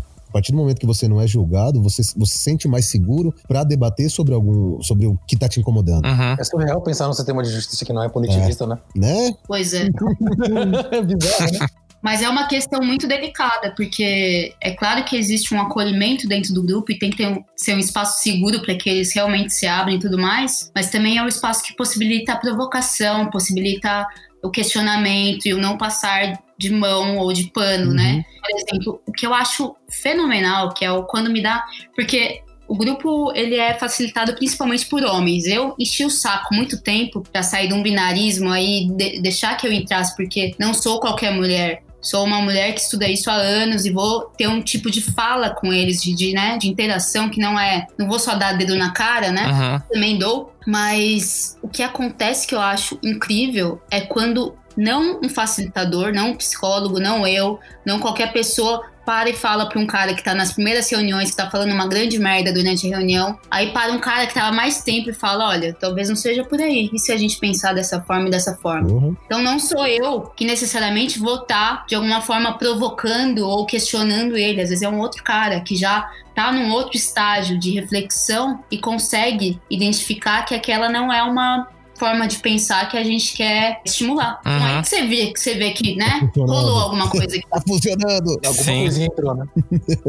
Sim. É, não, isso que é o mais gratificante, eu acho, né? Que é uma coisa que vocês, meninos, provavelmente sentem quando vocês recebem e-mails do podcast de vocês. E que eu fico muito feliz quando às vezes eu toco num assunto do, de um ponto de vista das mulheres, né? Como eu falei, às vezes eu trago mulheres aqui pro Fora do Meio, eu entrego o podcast na mão delas e digo: olha, falem as demandas de vocês. E às vezes as respostas que eu tenho, ou eu mesmo editando, eu fico pensando, tipo, caramba, eu nunca pensei nisso, porque não é o lugar, não é a pele que eu tô, né? E você tá disposto a ouvir é tão libertador, gente. Acho que todo mundo deveria fazer isso, porque, olha, é uma mudança de vida Uhum. tremenda. E eu quero finalizar perguntando pra vocês. é, eu vou usar o termo masculinidade tóxica, porque é o tema né, que vai todo mundo compreender, apesar de eu também não concordar muito com ele, mas, né, já que é um jargão popular, né, vamos usá-lo. Eu ouvi uma frase, e se eu não me engano foi no podcast que a Isa participou, que diz que as mulheres são as maiores vítimas da masculinidade tóxica, mas os homens são as primeiras vítimas. De quem vocês acham que é a culpa, entre aspas, dessa masculinidade? Tá, vamos deixar a profissional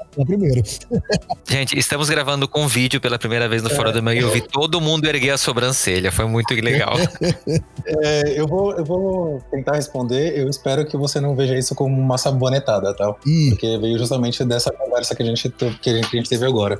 Quando você busca uma culpabilização, você evita a responsabilidade. Uhum. Você evita a reflexão. Então, beleza. Se vai te ajudar a entender e compreender essa masculinidade destrutiva, ok, faça todo esse tipo de exercício e busque um culpado. Mas não atribua a um culpado e a um salvador que não a sua própria reflexão e a sua responsabilização em cima dos seus atos. Porque Uhum. senão fica muito fácil, né? A gente encontra o culpado, encontra um salvador, eu tô de boa e Tá resolvido. saio disso. Jesus operou nessa vida. Exatamente. E não, é, e não é nem o que Jesus fala, né? Inclusive, você veio da igreja, você sabe melhor a dia.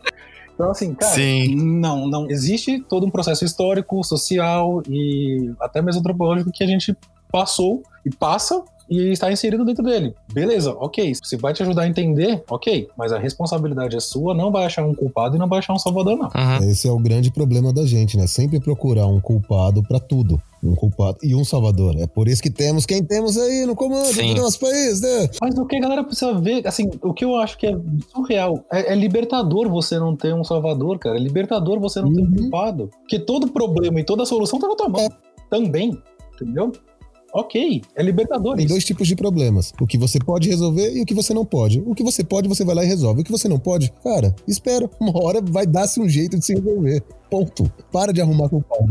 Sim. Acho que tem uma coisa que seria muito fácil se tivesse um único culpado, né? Uma, uma única pessoa ou um gênero único pra gente colocar a culpa, né? A gente acabava com eles, matava todo mundo, ou sei lá, tô- brincadeira, gente. Mas Sabe que a gente ia morrer, né? a gente Tem que acabar o homem.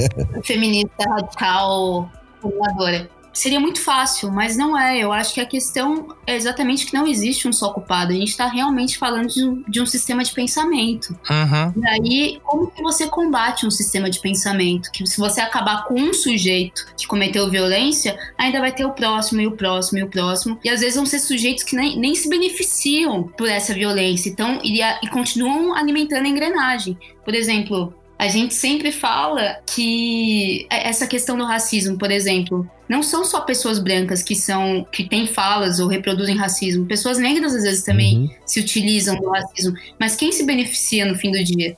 Certas certas pessoas. Mas se a gente ensinar só as pessoas brancas a se questionarem sobre isso e as pessoas negras não fizerem parte da, da discussão, tem um certo descompasso aí, né? Então eu acho que faz muito mais sentido que a gente produza um lugar onde todas as pessoas se sintam de alguma forma engajadas na produção de outra coisa. Entendeu?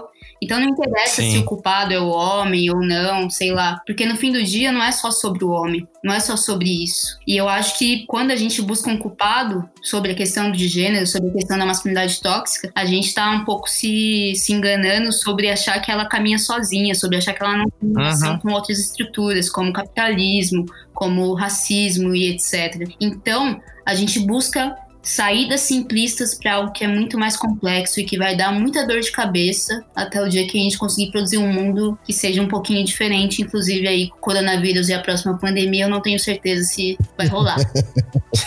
Vai barato. É, a minha pergunta, ela vem de uma provocação justamente, né, da minha história pessoal como um cara gay que cresceu dentro de uma igreja, onde eu passei uma grande parte da minha adolescência, desse processo, evitando esse lado da minha, né, de encarar o Fernando gay, dizendo que era um demônio, era o diabo, sabe? Sempre jogando a culpa para uma entidade externa.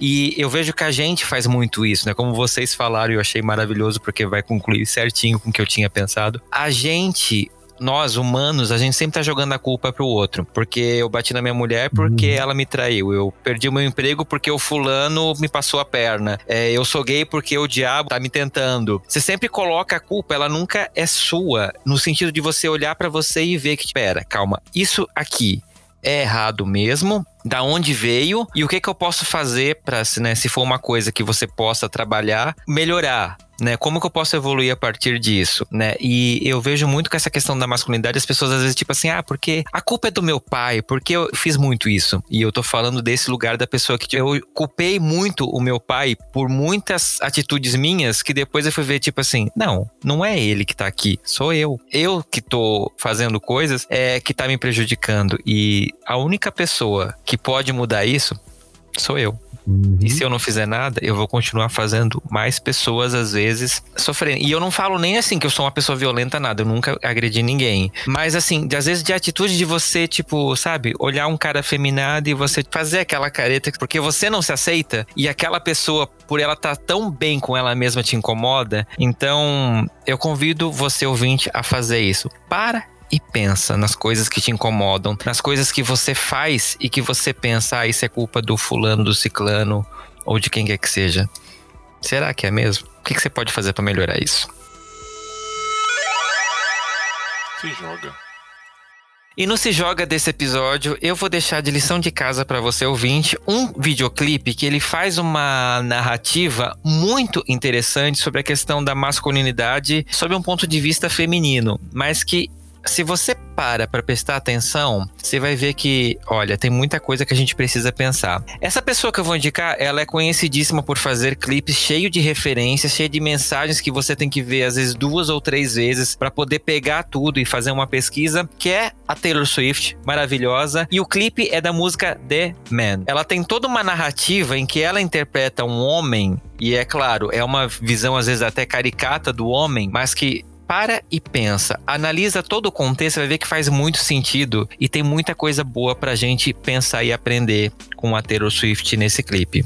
Então, essa é a minha dica para você. Vá assistir, mas termina o podcast primeiro, por favor. Mas depois vá assistir The Man da Taylor Swift. Convidados, o que, que vocês deixam de lição de casa para audiência? Gente, eu vou deixar o padrão. É uma porta de entrada, mas eu acho que vocês podem daí explorar bastante, inclusive buscar os produtores, diretores em participações em podcasts e outras mídias também. É o documentário O Silêncio dos Homens, que é padrãozão, né? Que todo mundo quando vai discutir isso a gente fala. Então, já que me colocaram para falar em segundo, eu posso usar isso. é do pessoal é do pessoal lá do Papo de Homem, é muito bacana. Vale a pena. É, é curtinho, uma hora tem no YouTube, você consegue ver por lá e já vai começar a te indicar uma série de outras coisas dentro da, da aba de recomendados. Mas é, é bom para dar um start numa reflexão. E o mais importante é busquem terapia. Nem que, assim, busquem uma terapia ou um grupo de apoio com a sua família, com seus amigos. Conversem mais do que as besteiras e superficialidades que a gente já, já vive, cara. Às vezes o teu amigo também tá precisando e você não sabe. Isso pode evitar de gerar dores futuras que são bem difíceis de você depois lidar. Sim, eu achei que você ia usar a máxima do ET Bilu por um é, instante. É, né? Busque conhecimento. Eu pensei a mesma coisa. Busque conhecimento. não que o ET Bilu esteja não, errado, né? Vamos certo. deixar muito claro. Ah, mas não vai ver o Olavo de Carvalho, que também é conhecimento. Não é conhecimento. Aqui, é, é o que a galera fez. A galera mandou parar de ver BBB e falou, vai ler. Aí pegaram o livro do, do, do Olavo. Aí o que, que é pior? a galera lê errado, agora a culpa é nossa, né? Bom, eu como pai, não tenho tempo de ver quase nada. Eu tô maluco. Então, assim, eu vou indicar um, um podcast que eu sou apoiador, porque é o que me, me abriu os olhos para uma nova forma de criação, que é o podcast do Paizinho. Do, é o Tricô de Paz, e ele tem um canal no YouTube que é o Paizinho Vírgula. Ele trata sobre criação com apego, tem todo, todo um lance de, de uma nova forma de criação. E assim, eu acho que pra gente começar a mudar vem das próximas gerações. Então é isso que eu vou tentar fazer com o Otto: criar um, um ser humano com apego, com amor, com afeto. E é isso aí. Então, ouçam Tricô de Paz, ouçam Paizinho e ouçam a gente do Nosso Ego. Gente, vocês me pegaram de calça curta aqui. Eu sou cheia das indicações, adoro ler, adoro ver filme, adoro ouvir música. Poderia passar dias e dias falando dessas coisas, mas eu, eu fico meio ansiosa porque eu não sei o que é melhor indicar. Então eu vou deixar de indicação vocês darem uma olhada lá no canal do YouTube do Coletivo Feminista Sexualidade e Saúde, que eu fiz um vídeo recentemente com 16 indicações de filmes para a gente repensar masculinidades. Lá tem um monte de coisa e eu acho que contribui bastante com uma reflexão aí sobre esses diferentes lugares de ser homem, seja homem negro, seja homem trans, enfim, dá para pensar um pouquinho. É isso. Sim, muito bacana. É isso, gente, né? Eu espero que vocês aproveitem essas dicas e repensem um pouco, você homem, a sua masculinidade, que você não precisa ser igual a do seu coleguinha, principalmente se o coleguinha for terraplanista. Se seu coleguinha for terraplanista, tá errado, cara. Sai fora que é, vai dar ruim.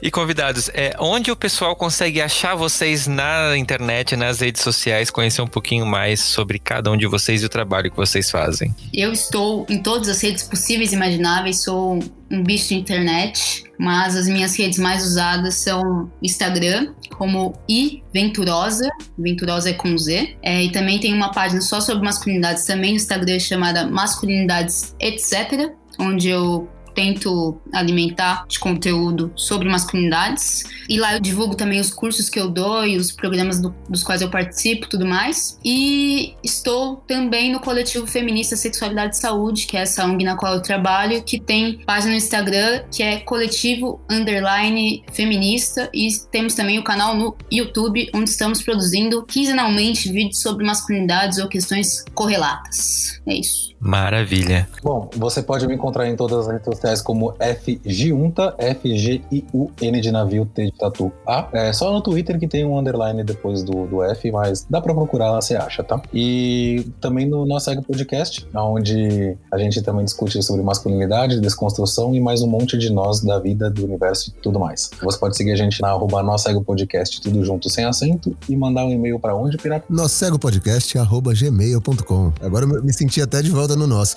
É. Cara, as minhas redes são meio complicadas, porque assim, eu tô no Instagram como Doug Monteiro Dub, no Twitter como Pirata Insano, sim, eu fiz ele com 17 anos e só tô usando agora. e no Facebook como Douglas Monteiro. Mas se você digitar Douglas Monteiro, você me acha aí. e é isso aí. Junto lá no nosso podcast, né? Que maravilha, gente. Sigam essas pessoas de verdade. E, e, puxando a sardinha aqui pro nosso lado do Fora do Meio, é, tem dois episódios maravilhosos que eu participei com os meninos e assim, vale muito a pena assistir. É, assistir não, a louca. vale muito a pena ouvir. Assista com os ouvidos. Assista com os ouvidos e com o coração, principalmente. Principalmente. E, gente, eu quero agradecer demais a presença de cada um de vocês. Isa, muito obrigado pela sua prestatividade, por ter aceitado esse convite. Tô muito contente, né, de ter ouvido essas histórias. É, Fê e Douglas, vocês são fantásticos, já sou fã de vocês. Tô muito feliz também de vocês estarem aqui comigo para poder dividir um pouquinho dessas nossas histórias e, né, tentar fazer as pessoas refletirem um pouquinho sobre nós como homens dessa questão de o que é ser homem. Muito obrigado. Obrigada por convite. Ah, Adorei. fica super feliz. né? A gente te ama, tá? Já eu, eu falei, cara, esse trisal dá jogo. Deixa eu ir embora, né? Pra não ficar segurando vela aqui.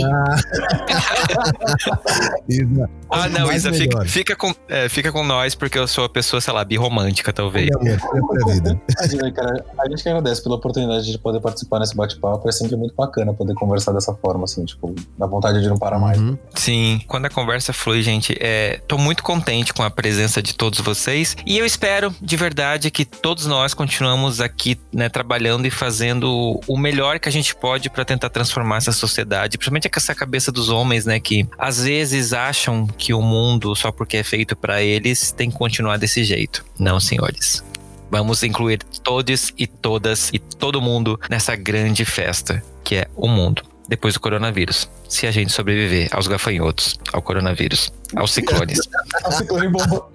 Adorei. E você pode seguir o Fora do Meio Podcast, me mandar um e-mail contando o que você achou no fora do meio podcast gmail.com ou através das redes sociais no arroba Fora do Meio Podcast no Facebook ou Instagram ou Fora do Meio Pod no Twitter. Conversa comigo, manda sua mensagem e vem fazer parte dessa grande corrente para a gente poder aprender cada vez mais e transformar esse mundo, como eu falei, num lugar mais legal para cada um de nós. É isso então? Tchau. Tchau. Parte 2, parte 2. Oh, tchau. Bro Messenger. E no Messenger desse episódio, eu quero compartilhar com vocês alguns comentários que eu recebi. E o primeiro deles eu quero falar com o Pablo. Ele me mandou o seguinte mensagem pelo nosso Instagram, que é Fora do Meio Podcast. Eu tinha feito umas perguntas lá, perguntando né, os seguidores o que, que o Fora do Meio representa para cada um deles. E entre todas as respostas que eu recebi, essa foi a que mais me chamou a atenção. Ele falou o seguinte: O Fora do Meio me deu esperança, pois meus pais são homofóbicos e pensam que pelo fato de ser gay eu não vou conseguir chegar a lugar nenhum. Seu podcast mudou a minha mente. O episódio de pais LGBTs me deu esperança no futuro, entre outros. Pablo, eu não tenho nem palavras assim, o seu comentário me emocionou de um jeito que eu não consegui nem pensar assim, sério, foi muito importante, foi muito bacana. Eu fiquei extremamente feliz de saber que de alguma forma, né, eu consegui te, te dar essa esperança e isso vale para você e para todas as pessoas que ouvem e que de alguma forma se identificaram com esse esse relato. Não importa quem seja as pessoas. Podem ser seus pais, pode ser a pessoa que você ama, pode ser uma pessoa desconhecida, pode ser a pessoa do trabalho. Ninguém, ninguém tem o direito de fazer você se sentir menos do que você de fato é. Se as pessoas querem que você acredite que você é menos, é porque de alguma forma a sua existência perturba elas tanto que talvez elas não consigam lidar com toda a sua luz. Então, não deixa de brilhar, não deixa de correr atrás do que você acredita. Você com certeza é maior que tudo isso e merece ser feliz em toda a plenitude que você vai ter. E sobre o último episódio, o Luiz diz o seguinte, lá no nosso grupo do Telegram, que se você não faz parte, eu te convido aqui na descrição do episódio, né, entrar no link e vir conversar com a gente sobre os episódios do Fora do Meio, lá com outros ouvintes e comigo. O Luiz fala o seguinte, o episódio não era para terminar assim tão rápido. E de fato, Luiz, o episódio terminou muito rápido. Eu queria que ele tivesse durado muito mais, porque foi uma conversa muito gostosa com o pessoal. Eu acho que foi um episódio, assim, pra realmente dar um quentinho no coração. E eu fico muito contente, assim, que vocês tenham gostado. É pena que ele acabou rápido, de verdade. Eu senti isso. Eu queria muito mais, porque o pessoal é fantástico. E ele complementa que o episódio de Mães com Amor é um dos mais bonitos do canal. E que esse, né, o com os filhos, é um spin-off. Tão bonito quanto. Sempre que tô desanimado, ouço o episódio das mães quando eu assisti a primeira vez, eu fiquei feliz e grato em saber que elas existem. E o Marcos, também lá no nosso grupo do Telegram, fala que o podcast é uma delícia de ouvir. É uma ótima referência em muitos aspectos para quem está perdido no meio gay, para quem se sente deslocado do mundo tradicional, e fala de uma maneira aberta e sincera sobre muitos assuntos. E o Jonathan complementou a discussão dizendo que ele gosta muito do Fora do Meio pelo fato de não existir um personagem no sentido de ser algo diferente do que você é e a verdade no teu trabalho. Deve encorajar muita gente a se aceitar como pessoa LGBT ou reforçar afirmações e rever Gente, eu quero agradecer demais vocês, né, pelas essas palavras de, de carinho com o Fora do Meio, né, com esse trabalho que eu faço, porque é, é muito importante ter esse feedback e ver que vocês gostam do, do trabalho que eu faço, da, da forma que eu faço, e assim a gente consegue, sei lá, dar, dar um gás para continuar. Muito obrigado, de verdade, fico muito feliz. E outro comentário que eu quero ler vem lá do nosso Instagram também, da Betânia Furtado. Ela fez o seguinte comentário sobre o último episódio, que é o episódio Os Filhos das Mães. Ela diz: Eu ouvi esse episódio hoje e chorei muito. Fico muito feliz em saber que o mundo não está perdido. Amei e estou recomendando para meus amigos e familiares. Obrigado por trazer esse calorzinho pro meu coração. E o Felipe também, lá do melhor podcast sobre nada, falou o seguinte: se existe um único lugar para não se sofrer preconceito, esse lugar seria o seio da família, pois é onde mais importa, pois a sociedade acaba infelizmente criando bloqueios. Pois é, gente. Infelizmente, né, a gente como parte da sociedade, né? As famílias nem sempre estão preparadas para nos entender, para nos receber. E às vezes não é por falta de amor, é porque a construção social em cima da marginalização, né? Da, da questão da, da pessoa ser homossexual ou ser transgênero e tantas outras questões que fogem desse padrão hétero cisnormativo é, acaba se sobrepondo. E isso é muito triste, mas infelizmente é algo que a gente precisa lidar e lutar para mudar. Fazer as pessoas entenderem que o amor, por mais piegas que possa parecer, ele tem que ser superior a qualquer coisa. E se você, pai, mãe, não é capaz de amar o seu filho do jeito que ele é, talvez isso signifique muito mais sobre você do que sobre o seu filho, a sua filha. Então, eu acho que vale essa reflexão. E se você também quiser mandar uma mensagem pra gente, né, fique à vontade, siga a gente nas redes sociais, no arroba Fora do Meio Podcast, no Instagram, no Fora do Meio Pod, no Twitter. Manda um e-mail para mim no fora do meio podcast, arroba gmail.com ou através do nosso site que é www.foradomeio.com.br. Eu aguardo vocês daqui a 15 dias em mais um episódio do Fora do Meio. Um beijão, tchau.